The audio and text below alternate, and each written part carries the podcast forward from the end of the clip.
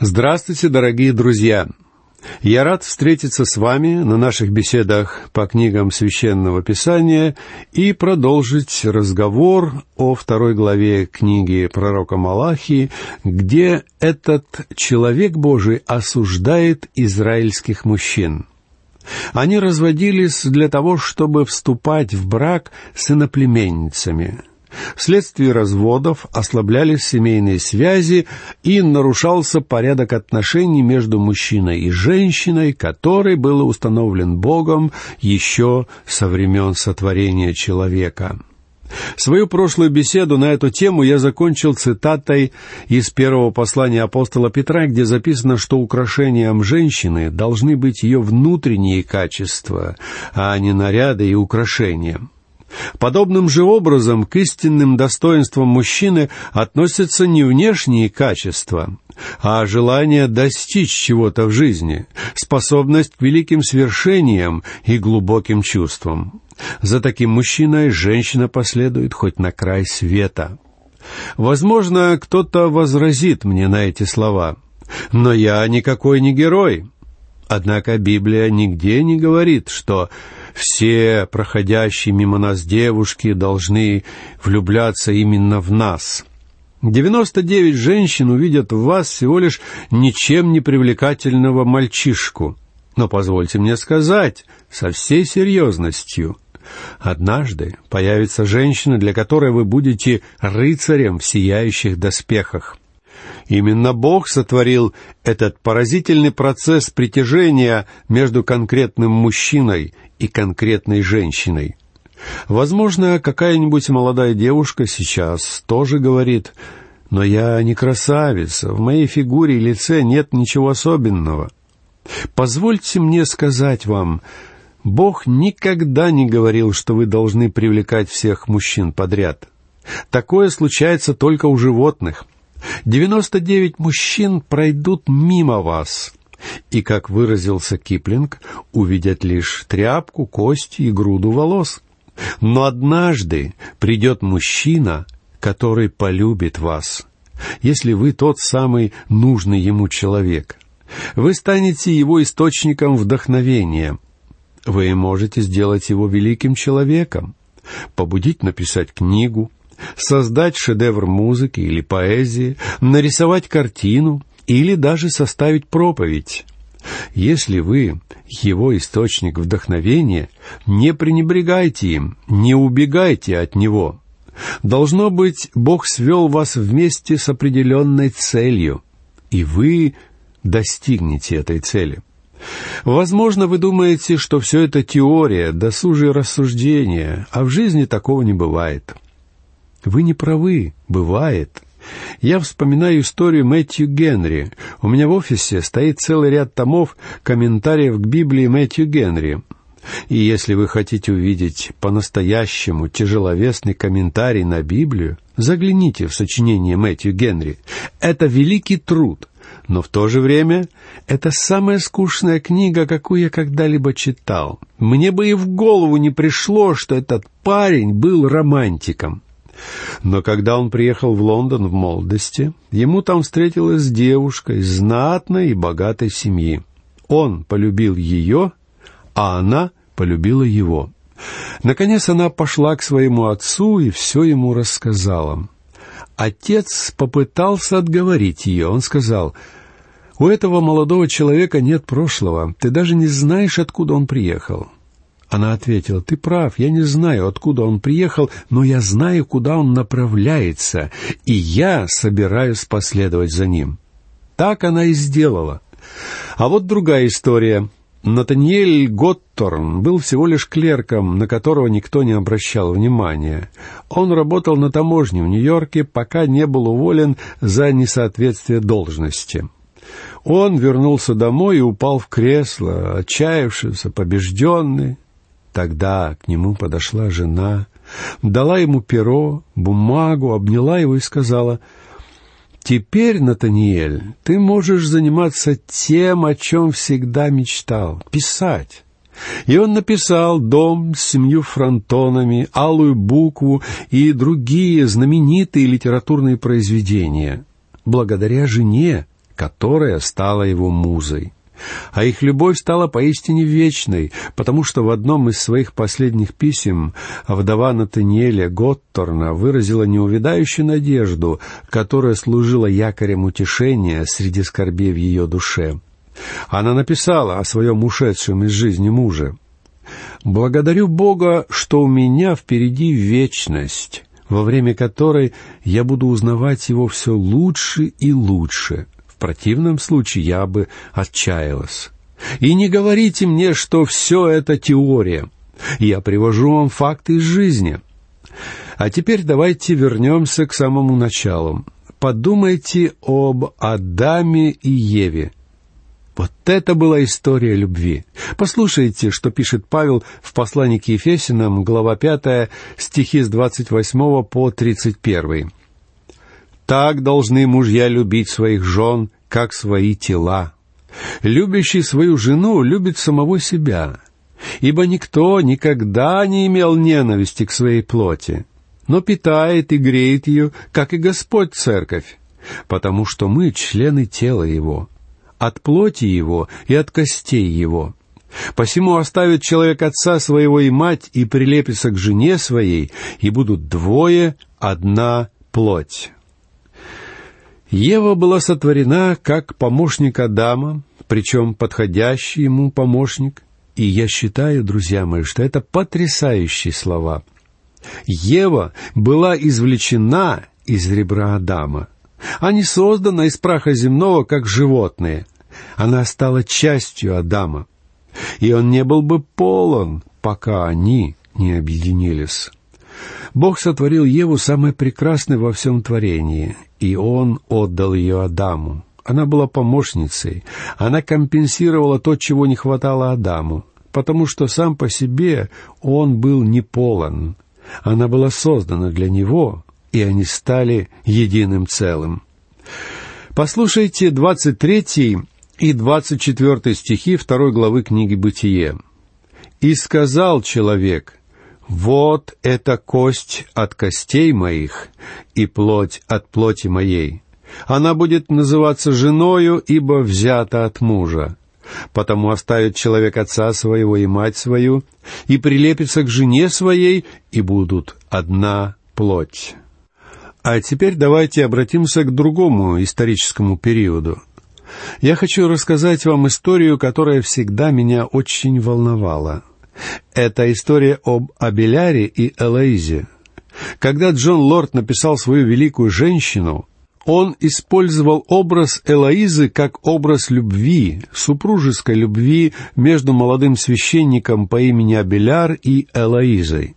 Абеляр был блестящим молодым проповедником и будущим преподавателем Парижского университета а у местного каноника была племянница по имени Элоиза, и он послал ее к Абеляру на обучение. Она была замечательной женщиной, а он замечательным мужчиной. И эти люди безумно влюбились друг в друга. Но согласно ужасному обычаю того времени, который в наше время сохранился, священник не мог жениться под страхом ужасного проклятия. Так вот, когда Джон Лорд писал эту историю, он сделал к ней вступление, которое мне хотелось бы вам зачитать. Оно слишком прекрасно для нашего времени. Оно подобно ветру, напоенному росой и идущему с цветущих горных лугов, который веет над безобразной свалкой, помойкой нашей современной литературы. Вот что пишет Джон Лорд. Когда Адам и Ева были изгнаны из рая в странствиях своих, они все же нашли один цветок, благоухающий вечной красотой. Цветок этот — великая уверенность, без которой мало кто мог бы обрести счастье, неуловимое, загадочное, необъяснимое — великое благословение, признаваемое в равной мере поэтами и моралистами, язычниками и христианами. Благословение, необходимое не только для счастья, но для самого человеческого существования, принадлежащее душе в ее самых высоких устремлениях. связанное с бренным и смертным, даже со слабостью и тленом. Благословение это все же бессмертно по своей природе и возвышенно в своих целях. Это страсть, чувство и вдохновение одновременно. Пытаться описать женщину без этой составляющей нашей сложной природы, в которой заключается ее особое очарование, все равно, что пытаться разыграть трагедию Гамлета без самого Гамлета. Такое было бы абсурдно. Эта картина без центральной фигуры, роман без героини, религия без жертвы. Сюжет мой не лишен сложности. Страсть или чувства ведут к деградации, когда извращены, но возвышают, когда чисты. Однако я хочу живописать не порог, но добродетель, не слабость, но силу, не приходящее, но постоянное, не смертное, но бессмертное, все облагораживающие стороны жаждущей души. Итак, Абеляр и Элоиза полюбили друг друга, но церковь не позволяла им вступить в брак. Поэтому их тайно обвенчал друг Абеляра, и Абеляр продолжил свое служение. Но один слуга выдал их тайну, и Элоизу насильно отвезли в монастырь. Ей не разрешали видеться с ним, а ему не разрешали навещать ее. Вероятно, Абеляр был самым смелым мыслителем Средневековья. В начале XII века он проповедовал о том, что Слово Божье дано человеку, а не церкви. Это был великий человек, но учение его стало горьким и полным сарказма, потому что его лишили самого дорогого. Когда он умирал, а он умер намного раньше Элоизы, потому что был на двадцать лет старше ее, он просил разрешения повидаться с ней. И церковь поступила очень жестоко. Ему этого не позволили. Поэтому Абеляр написал Элоизе письмо, которое представляется мне самым трогательным из всего, что я когда-либо читал. Его письмо завершается молитвой.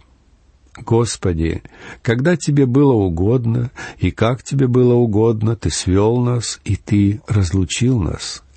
Теперь то, что Ты в милости Своей начал, в милости Твоей завершено. После того, как мы были разлучены в этом мире, воссоедини нас навеки на небесах. И лично я верю, что на небесах у Бога эти люди снова будут вместе. Бог соединит их, и Он выполнил свою задачу точно так же, как когда-то давно он соединил Адама и Еву. Богу угодно, чтобы люди жили вместе, единым целым, тогда как многие наши современники только и думают о том, как бы поскорее развестись. И пророк Малахия не случайно завершает свою проповедь о грехах иудеев разделом о разводе. Существуют грехи, которые, как раковая опухоль, подрывают жизнеспособность народа. Они могут погубить любой народ. И народы современной цивилизации не станут здесь исключением, если у них ослабнут семейные узы. Но теперь давайте снова вернемся к тексту пророчеств Малахии. Послушайте 17 стих 2 главы. «Вы прогневляете Господа словами вашими и говорите, чем прогневляем мы его? Тем, что говорите. Всякий, делающий зло, хорош пред очами Господа, и к таким он благоволит. Или, где Бог правосудия? Вы прогневляете Господа словами вашими. Не могу не засмеяться, читая эти слова. Бог говорит, «Мне уже надоели ваши долгие внешне благочестивые молитвы. Мне надоели ваши лжесвидетельства. Вы меня утомляете». Когда мы с вами читали первую главу Малахии, то говорили, что формальные богослужения израильтян были очень скучные. И Бог говорит, «Уж лучше бы вы молчали, вы меня да нельзя утомили своим лицемерным служением». А израильтяне спрашивали, чем мы прогневляем Бога? И мы видим, что эти люди притворяются оскорбленными и делают вид, что ничего не понимают. Они оскорблены тем, что Бог смеет говорить им такое. Они ничего не знают ни о каких своих грехах, и они возмущенно спрашивают, чем это мы прогневали Его. Обратите внимание на этот пятый саркастический вопрос народа к Богу в ответ на обвинение в лицемерии и формальном поклонении. Они снова высокомерно и нахально противоречат Богу своим вопросам, чем прогневляем мы Его. И Богу есть что на это сказать. Он отвечает им, «Вы прогневляете меня тем, что говорите, всякий, делающий зло, хорош пред очами Господа, и к таким он благоволит». Или где Бог правосудия? То есть израильтяне хулят Бога своими словами. Они злословят о Его характере. Такая философия часто проявляется в истории человечества. Человек обычно говорит, смотрите-ка, вокруг меня такие грешники, а ведь они процветают. Похоже, у них нет таких проблем и огорчений, как у меня. А ведь я всеми силами стараюсь служить Господу. Почему же Бог допускает такую несправедливость? В одном из псалмов тоже высказана подобная жалоба. Автор 72-го псалма видел вокруг себя грешников, которые вообще не служили Богу. И он пишет во втором и третьем стихах, «А я едва не пошатнулись ноги мои, едва не поскользнулись стопы мои, я позавидовал безумным, видя благоденствие нечестивых. Оглядываясь вокруг, этот человек видел разбойников, которые все богатели и богатели, в то время как бедняки становились все беднее и беднее. А самыми нищими были Божьи святые. На то же самое жаловались люди и во времена Малахии. Из такого отношения быстренько выросла новая мораль. Израильтянам стало казаться, что всякий, делающий зло, хорош пред очами Господа, и они стали называть зло добром, а добро злом. Делать зло выгодно, если Бог благословляет злых людей, решили они. В наше время тоже существует такое отношение к Богу.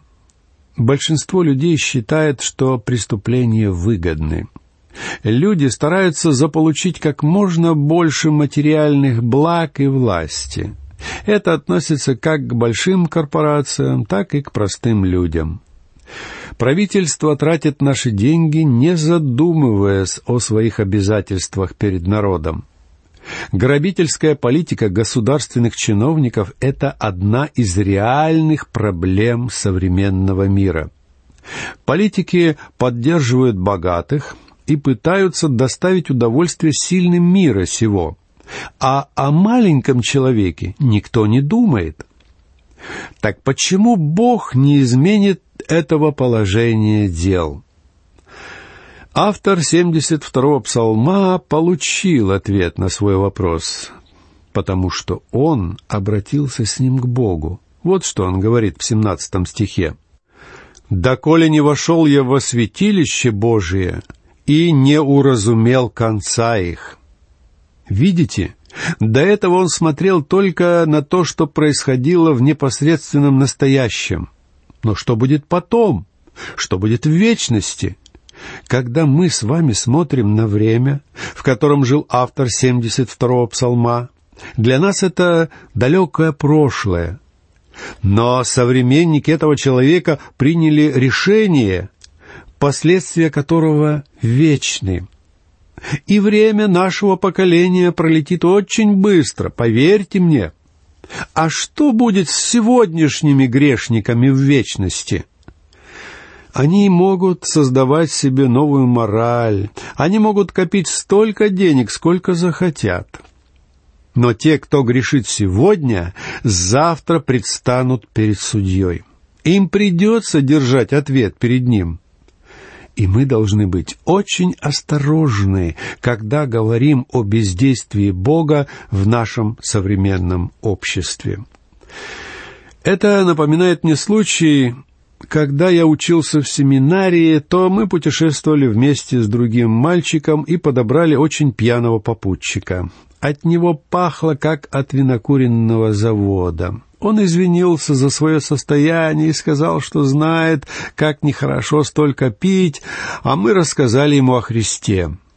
И мой друг произнес слова, которые в тот момент меня поразили, но сегодня я с ним согласен. Он сказал пьянице, «Мы вас не осуждаем за то, что вы напиваетесь. Вы пропащий человек, который находится на пути к аду. Так что вам действительно лучше выжать эту жизнь как апельсин и получить от нее весь сок, какой она только может вам дать. Ведь после смерти у вас больше не будет возможности выпить. Продолжайте, живите, как вам нравится. Но только помните, что вас ждет вечность. И пока у вас еще есть возможность все изменить. Любой неспасенный человек, знакомый со Словом Божьим, знает, что он грешник и что существует праведный Бог. Но он думает, что суд будет еще не скоро — когда я был ребенком, и мы жили в Южной Оклахоме, мы обычно воровали арбузы. Я скажу вам честно, что когда в первый раз я пробрался на Бахчу, чтобы украсть арбуз, мне казалось, что с неба ударит молния и поразит меня насмерть. Но я все равно пошел воровать арбузы. Такова греховность человеческого сердца, даже если это сердце маленького мальчика. Но Господь не мечет молнии с неба в ответ на каждый наш грех, хотя и может. Бог не всегда судит за грех немедленно. Поэтому человек начинает думать, что Бог вообще никогда не осудит его. В восьмой главе Экклезиаста, стих одиннадцатый, написано «Не скоро совершается суд над худыми делами. От этого и не страшится сердце сынов человеческих делать зло». А если бы человека наказывали сразу, то, возможно, он понял бы, что лучше ему воздержаться от греха. Тем не менее, Бог устроил так, что у нас есть возможность обдумать свое поведение и самим признать свою неправоту и греховность. Дорогие друзья, на этом наша сегодняшняя беседа подошла к концу. Я прощаюсь с вами. Всего вам доброго. До новых встреч.